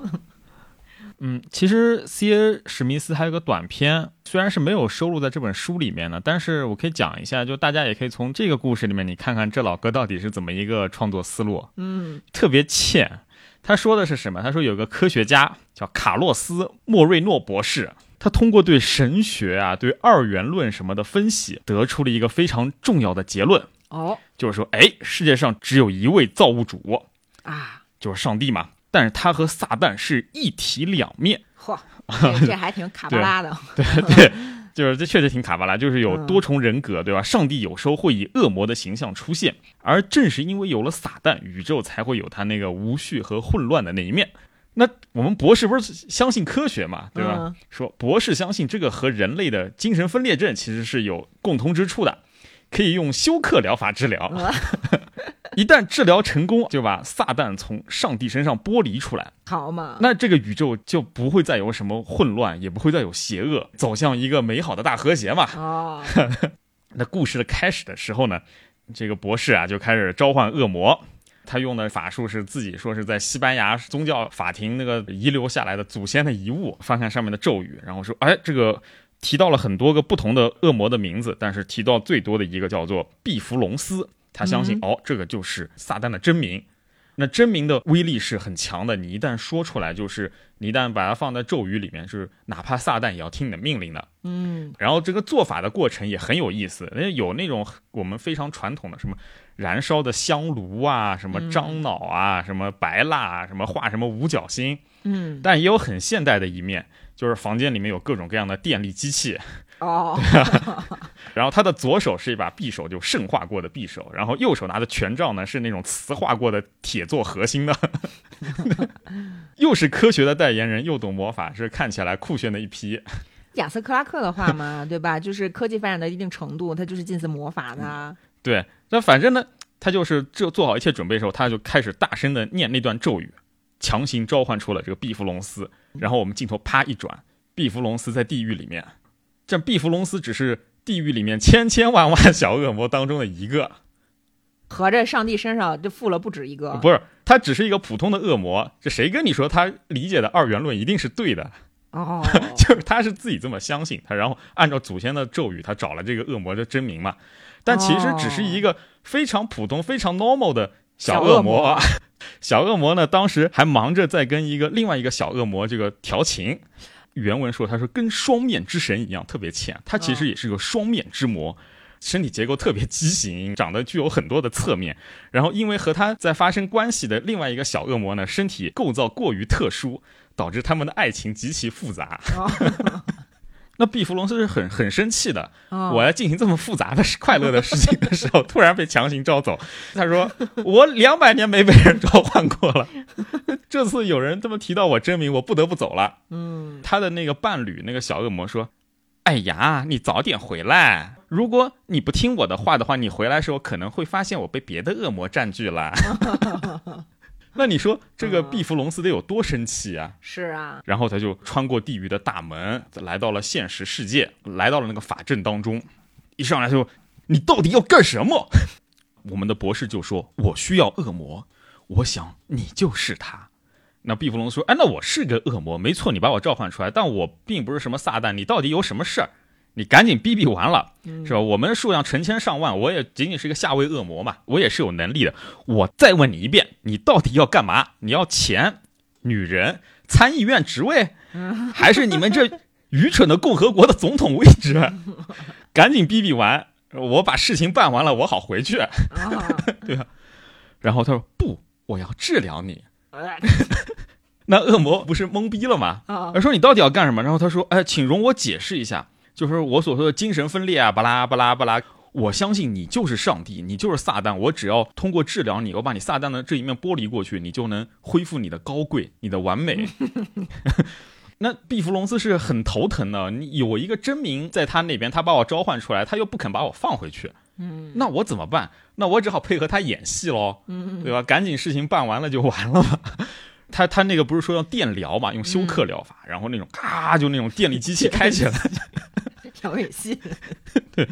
对，有点杨永信那个东西。但是毕福龙斯作为一个恶魔，它本质就是雷电，嗯，其实对他是没有什么影响的。但是呢，他就是通过这个电击，他就创造出了一大片乌云，轰，把把自己包裹起来，然后开始开始装，对吧？开始改变自己的声音。在那我们的博士听起来，他的新的声音就如雷鸣一般，又是柔和的啊，哦，像是西奈山上给予摩西的神谕。 然后那个恶魔就说：“我痊愈了啊，明智而仁慈的医生，你使我恢复了神性，请你说出释放的咒语，将我遣散。从此以后，地狱的一切邪恶、罪恶还有疾病都将被废除，撒旦已死，唯有上帝永生。” 那不就忽悠嘛？那那个我们的博士说：“哦，那我就说神者全善者也。”其实这个相当于释放的咒语。啊，毕福龙斯终于得到了解放，那他其实现在还是很生气的。你拖了我这么长时间，啊嗯对，吧？我快乐的事情可能都已经没有办法完成了。 然后他一下子就是膨胀起来，然后就在整个实验室里大肆破坏。哦，当然，执行这个召唤恶魔之前，我们的博士还是做了保护的嘛，把自己就是画画符画了一个就保就是一个保护圈，他在里面其实是安然无恙，但是外面一切都被破坏掉，而且场面过于骇然，把他给吓疯了。哦，那我们回过头说毕福龙斯，毕福龙斯他认为自己有义务回到地狱以后向真正的撒旦报告，你你哦看、还挺尽职敬业的，对吧？嗯，那么他跑到了地狱，找到了地狱底层的撒旦，嗯跟撒旦报告了说这到底发生了个什么事情。然后撒旦说：“哎，你做的很好，但是那些胡来的神经病偶尔会瞎猫碰到死耗子，接近宇宙的真理。而且有些咒语连我也不得不服从，甚至那些不可名状的真名，连上帝都受到召唤。呃，如果这个博士他恢复了神智，被精神病院的医生判定为说哦，你可以回到社会了。他要是重复这个实验怎么办？其实是会有危险的。那我给你个任务，你的任务就是，首先你要让他在精神病院里面恢复神智，让他变成一个像普通人；其次，你要让精神病医生认为他没有恢复，就是你把、哦哦就别来折腾了。懂了，懂了啊，这做完这些事情之后，对吧？他也打发了毕福龙斯，他召唤了自己的副手，就是说，哎，他对他的副手说，撒旦对他副手说，我要离开一段时间，嗯，我还有一些重大的责任我要去履行，然后我不在的这段时间呢，地狱里面就交给你们这帮优秀的恶魔来打理。确认属下远离之后啊，撒旦就离开他的宝座，穿过那些繁复的阶梯，走到了地狱的后门。嗯，然后那个后门啪被一个看不见的手打开，然后他往里面迈出去。这个时候，一个浮空的狭长的白袍覆盖了他的身体，哦啊然后他的恶魔属性枯竭了。在他跨过门槛进入天国之际，象征上帝的灰白胡须长了出来，垂至胸前。故事结束。嗯，但是我觉得这故事非常好，结构也完整，也有反转。他们就是很反基 督教，对。但是他没说是基督教是什么人民的鸦片啊，然后是这东西都是假的骗人的啊什么的，他是用另外一种神秘学，用另外一种不可知论 去去说你们相信的那个基督教其实是一种理性的信仰，对，然后偶尔你在那个瞎猫撞到死耗子的情况下，你确实可能接近宇宙的真理。对，但是跟你的理理性嗯跟你是没关系，一毛钱关系都没有。你理性，你还嗯认为一个地狱里面无数多的小恶魔当中的一个就是撒旦本尊呢？对，就包括洛夫克拉夫特在内，他们都认为说人类是无法接近真正的真相的。对，而且你越接近越会神经错乱，对就是越容易疯狂。对，其实这就是跟我们开篇的时候说和第一次世界大战的那个影响是有关的。对，对，嗯，所以说这个故事它虽然你严格来说它不算是那个克苏鲁神系里面的，嗯，毕竟讲上帝恶魔嘛，但是它的内核非常的接近。对。那你说有没有这个比较乐观的故事啊？嗯啊，其实也是有的。嗯，给大家分享一个比较乐观的故事啊。这个乐观的故事我真的要笑死了，它有点像是我们之前跟大家推荐的《机器人大师》里面的那个老哥俩。啊，虽然是融合了很多所谓的恐怖的元素啊，嗯这种异教的、异端的、神秘的色彩，嗯但是它的故事盒能把我笑死。 就是什么呢？它引入了一个大法师。其实它的大陆里面有巫师的这个体系啊和托尔金的《指环王》是在同一个时代出现的啊基本上是同源的啊，啊只是说你看史密斯就没有托尔金他那么大的名气嘛，啊对吧？就说这个大巫师啊，在西帕波利亚大陆上非常的有名儿，还留下了一本书叫《伊波恩之书》。《伊波恩之书》和克苏鲁作品当中的另外一本叫《死灵之书》，嗯，差不多就是虚构出来的一本神书，然后都曾经被读者误以为是在真实历史中出现过的、啊哈哈这种 这种神神秘学著作啊。其实不是，是是他编出来的。但这个伊波恩之书是伊波恩的书，那伊波恩是谁呢？是呃西帕波利亚大陆上最著名的大巫师之一。啊，他呢，就是和大蛤蟆神萨托古雅之间有一种友谊啊，有嗯有友谊，有一种友谊，所以他从萨托古雅那儿学到了很多不属于地球人的知识、啊魔法。所以就得罪了西帕波利亚大陆上的麋鹿女神伊赫乌提的教团，啊然后这个伊赫乌提教团有一个大祭司叫摩尔基，啊，咱就老摩吧，啊啊，刚才是老沃，这是老摩啊。这个摩尔基老摩呢，他有一天带着他十二个最凶狠的走狗，啊来到了北方的一处海角，来到一片黑色的麻岩建成的宅邸里面去搜捕无耻的异教徒啊伊波恩。进到那个宅邸之后，发现说伊波恩不在，找找找，搜搜搜，人没了，去哪儿了呢？附近也都搜查过了，是吧？嗯就很令人失望。为什么失望呢？因为他们本来是给这个伊波恩设计了一些非常巧妙的刑罚和复杂的刑具，想要折磨他。那这嗯会儿就就折磨不着啊，落空 了、是吧？啊很不甘心啊，就继续的找。然后这个老魔就在伊波恩他们家的顶楼上搜查、搜查、搜查，发现了一个特别奇怪的东西。这个顶楼它面朝着大海，它面朝着大海有窗户，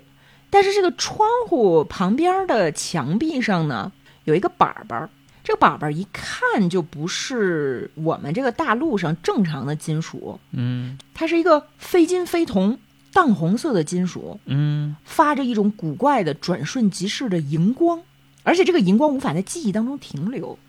哎，这个老魔呢，他就有一个推测，这个镶板的外墙背后一定不是我们这个世界。嗯他就一推，哐啷一声，这个板儿从难以估量的高空坠落了下去，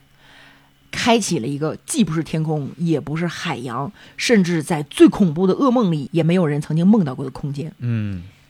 然后这老魔转过头来对他的部下说：“你们在这里等着我回来。”然后他就一头跳进了那个镶板打哦开的异世界。哦哟，很勇啊哎，那这那这个板儿是什么呢？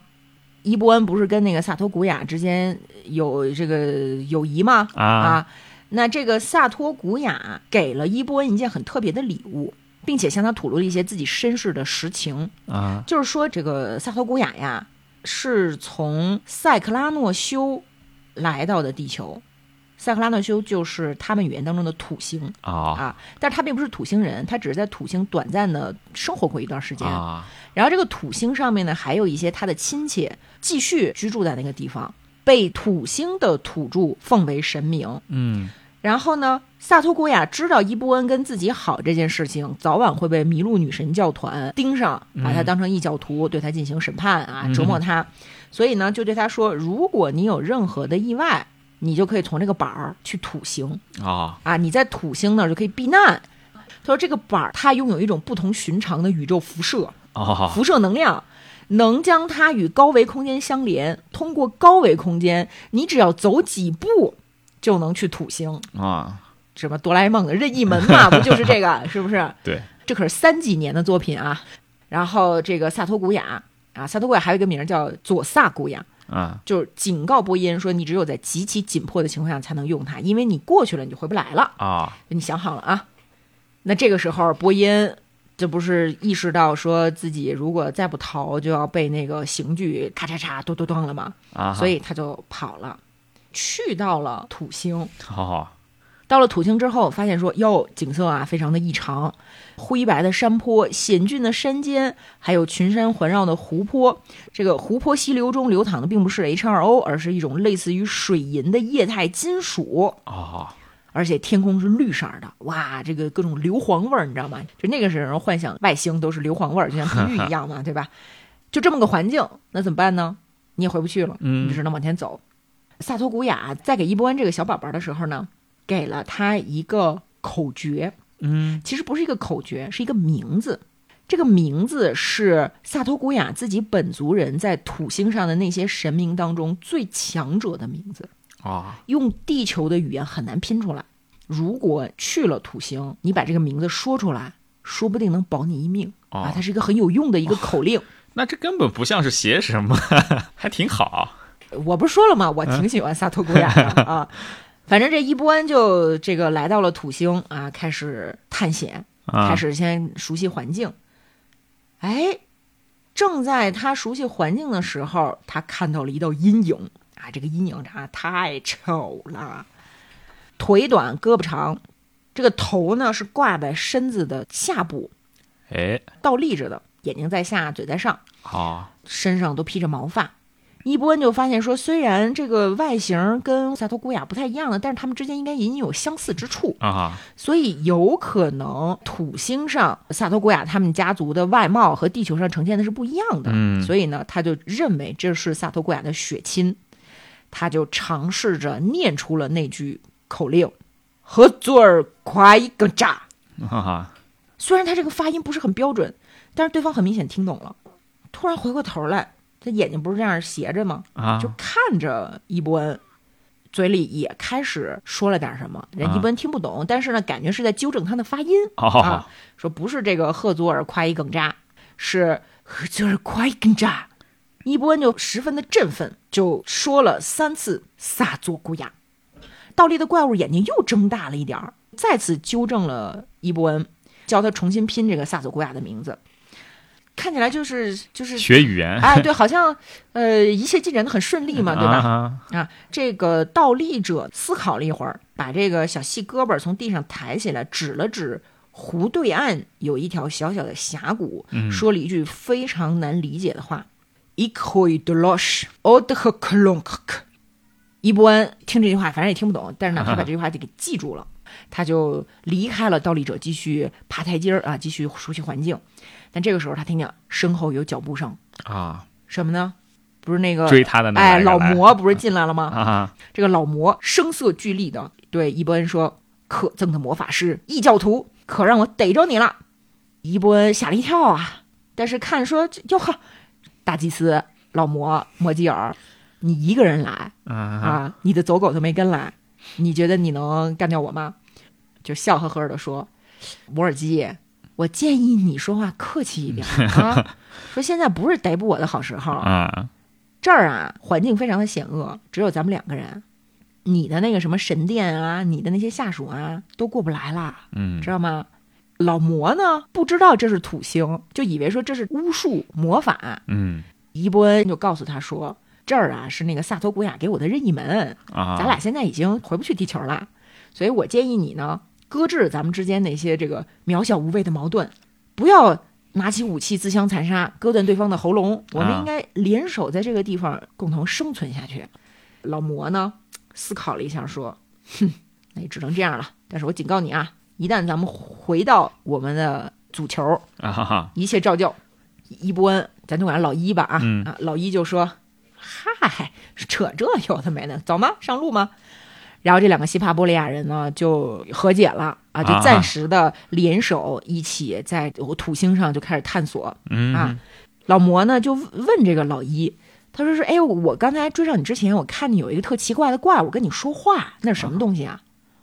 嗨，那是神明，那是赫佐尔夸伊耿扎。 哈哈，啊，什什什么谁呀、这不是那个那谁嘛？那蛤蟆神他是叔叔，我从他那儿啊领了一个神谕啊啊，我领了一个任务，我要把这个神谕呢传达到对面的那个湖的峡谷里面去啊啊，你也跟着我做任务啊，走吧。那这老魔说行吧，反正我也不知道我该干嘛，我就跟着你走吧。 啊正在往峡谷那边走的时候呢，遇到了一个大怪物。这大怪物很像是巨大的穿山甲，但是浑身布满了刺儿。啊他们就为了安全呢，看感觉这个动物比较温顺，就一直跟着这个动物走。动物走的特慢呢，他们还拿刀去戳人家，就让人走快点 儿，就就很没有素质嗯素质啊，很很没有素质。就带着他们走走走走走，走到了人群聚集的地方。这些人赶紧安抚这个大怪物，嗯很明显这是他们养的一个牲畜。啊周围呢环绕着很多很原始的小建筑。定睛一看，这居民，我的天呐，什么玩意儿？太丑了，跟人类差不多高大，还拿着棒子呀、枪啊、长刺儿啊，但是呢，没有头，啊，或者说他们的头是和身体融为一体呢？哦，也像第一个怪物一样的那种吧？不是，他们的啊头不是挂在屁股上，啊是融在腔子里，就刑天，你知道吗？哦哦哦啊，就像刑天一样，耳朵、眼睛、鼻子啊都在胸腹部，啊以非常怪异的方式这样分布着。然后呢，老一勇敢地走上前去，对着这些怪物就喊：“赫佐尔夸伊更扎，佐萨古亚，伊克霍伊德洛什，奥德和克隆克。”听了这些咒语之后，哎，奇迹出现了，怪物一起把手中的武器丢掉了，跪拜在法师面前。啊这老一很得意啊， 看见没有？然后接下来的几个月呢，这些居民接待了这两个西帕伯利亚人，啊他们真的非常的朴实，而且呢很值得尊敬。啊他们自称为布雷弗拉姆人。老一呢就跟他们学语言，哎，这老一还是很有语言天赋的啊，反正就是已经可以跟对方沟通了。你看这么奇怪的发音呢，说一句话，他马上还能记住，还能复述出来，那还是非常有天对，赋。非常有天赋啊嗯。然后就一起生活嘛，嗯就发现这个布拉弗罗姆人呢，他们是一个非常注重实用的种族，日常感兴趣的不是攀高科，嗯而是怎么样种蘑菇、 啊啊驯养大型的牲畜，然后繁衍后代。啊那他们怎么繁衍后代呢？布拉弗拉姆人他是雌雄同体，啊但是每一代会挑选一个个体来承担生育的责任。这个挑选出来这个个体呢，去吃一种特殊的菌蘑菇，然后就变得巨大啊，它就成为了新时代的母亲啊啊，负责繁衍后代。这两个地球人呢，在这儿住的不是挺不错的吗？嗯就被介绍给了他们的族群之母吉亨坤。这吉亨坤呢，经过数年的科学调养，已经发育成熟了，是他们的女王。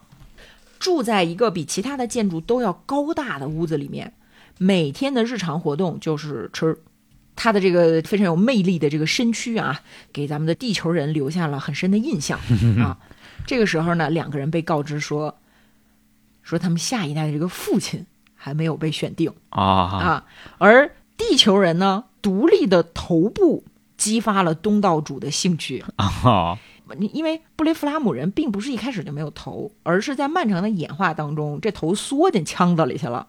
然后他们对目前的这个演化结果并不是很满意啊 啊！你看咱人类对自己就很满意是吧？但是人家就是比较谦虚，头部的缺失引发了他们整个民族的伤感，啊，好好好，大自然的吝啬让他们哀叹不已。老一和老魔看起来这种头部进化非常理想的典范啊，啊，就被选成了父亲，就是下一个时代的父亲。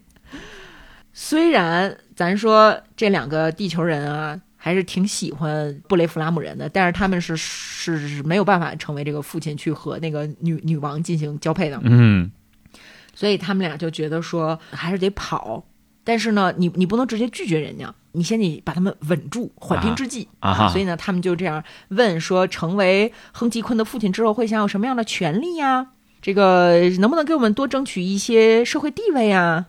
这些非常淳朴的本地人呢，从来没有受到过欺骗啊，也从来没有说这个已经被选成是父亲了，啊已经是我们的这个贵客了，还会逃跑，人家就没走过这根弦儿。啊哈哈，所以呢，他们俩就就很轻松的就就溜溜走了。逃跑的路上，各种恶劣的气候啊，然后险峻的高山啊什么的。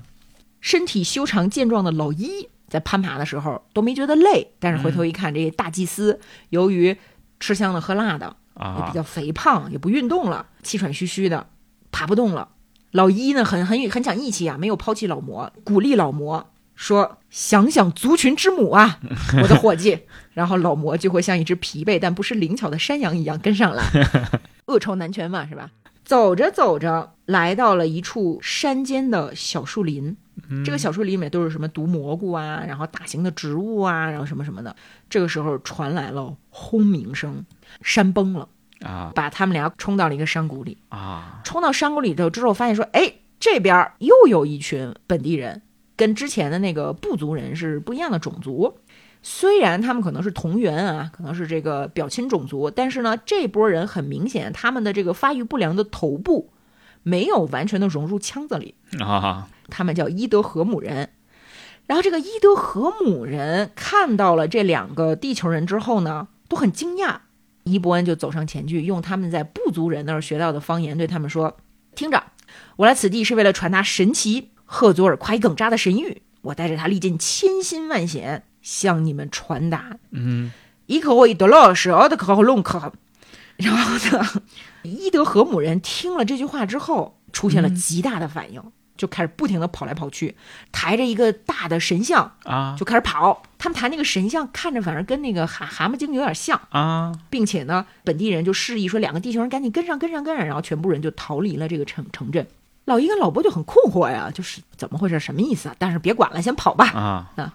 跑了一天一夜，来到了一片新的长着蘑菇的平原，他们俩就被奉为了新的神殿的祭司。嗯，后来我们知道是怎么回事呢 i k h o i d l o s o d k h l o n k 这句话的意思是自行离去，就是说当时老一在见到那个倒立梦游神的时候，那个梦游神跟他说哪儿凉快哪儿待着去，你离我远点儿，你走吧。老一就以为这是一句神谕，就把这句神谕传给了居民。啊，然后正好这个居民听说这是神谕嘛，也要自行离开，赶上了山崩啊啊，逃脱一劫，就认为这是老一的功 劳。后来老一跟老魔在这儿一起生活了下去啊，嗯发现说虽然这个地方呢只能吃蘑菇 啊，但是呢酒的劲儿足够大啊啊，而且呢，毕竟这边的居民的姑娘她是有脑袋的，啊，所以也勉强可以娶妻生子。 还没完全融 进去老魔的部下不是还在那个房子里等着呢吗？啊既不敢踏入任意门，啊也很害怕违抗大祭司的命令自行离开。直到继任老魔的一个新的临时大祭司上任之后，啊特地签了一道特别调令，把他们都召回来了。啊从此之后呢，大家就相信这个伊波恩不仅用佐萨古亚的强大魔法成功的逃脱，还劫走了老魔。呃，女神伊赫乌蒂教团的信仰走向了衰弱哦啊！从此，整个大陆再次兴起了对这个萨托古亚的崇拜。哦，你说克不克？那你挺仔克细的对有克的元素，也但挺是克的， 但是又感觉不对劲是吧？呃，所以一说到克，就是说这个非常恐怖啊，你一定要把自己沉进去。对，你可以说它感不受那种可名状，恐怖啊但没有不可名 状的恐惧。就有点像莱姆哈。对嗯，有趣味的一面啊，包括咱们刚才说那个湮灭什么的这种电影啊，嗯，我读了《虚境奇谭》这本书才发现，湮灭当中人和植物融为一体的这个情节，在波塞冬尼斯作品群当中就有一个故事叫《前往斯法诺莫埃的旅途》。嗯，我读完之后大为震惊。为什么呢？它有一点像是《星际穿越》和《湮灭》的混合体。哦，啊，讲的是波塞冬尼亚所有大法师智者当中最优秀的两位，他是老老哥儿俩，嗯啊被寄予了厚望，希望他们能够研究出拯救波塞冬尼斯避免沉没于海底命运的科技。但是他们俩穷经皓首，都到了晚年的时候，发现说根本没有办法，啊，这个岛屿必然会毁灭的。所以他们就开始利用这些经费啊，这个当然也不是经费了，因为他们自己本身是很有钱的啊，啊，呃，利用自己的财富开始干嘛呢？建飞船，哦，他他们造了一个这个球形的飞船，哦，呃，一个月圆之夜乘坐着球形的飞船就飞走了就这两人啊，去外星了。啊，这个外星就是斯法诺姆埃。到了斯法诺姆埃之后，一下飞船发现说这一片大陆太奇幻了。那个文字描写的啊，就是《湮灭》这个电影当中一行人进入到大气泡里头之后的那个感觉。啊，最后的结局是，这老哥俩身上长出了植物，然后他们俩欣然地拥抱了这种命运，哦，和这个星球融为了一体。你看，就是《星际穿越》和《湮灭》吧，是，还真是，啊就我们给大家讲的所有的梗概啊，都不敌你去读一下这本书当中，你你去看那那那些文字堆积起来的那种扑面而来的绚丽的感觉。嗯，诗人就是不一样哈，对，真的是可以来读一下。这套书啊，本身也是做的特别的瑰丽，嗯啊，或者叫鬼力。它的含套、外封、内封、别册，然后里面还有呃无形吹奏者老师翻译的史密斯的诗歌，对啊，这诗歌后面还有那个英文版，啊，整个印刷都是模仿的十九世纪的风格，呃非常的满足我们这种中二少年少女的那个情怀，就是你自己跟家坐着摩挲着这些书，啊，它又大，什么大开本儿这么厚，可以幻想自己是在一个古堡图书馆当中发现了一个神秘的魔法秘籍，然后你把它翻开，然后自己就变成那个什么猩红女巫之类的啊，就是很带感，很带感，很推荐大家收一套。嗯。看人类是怎么样作死的。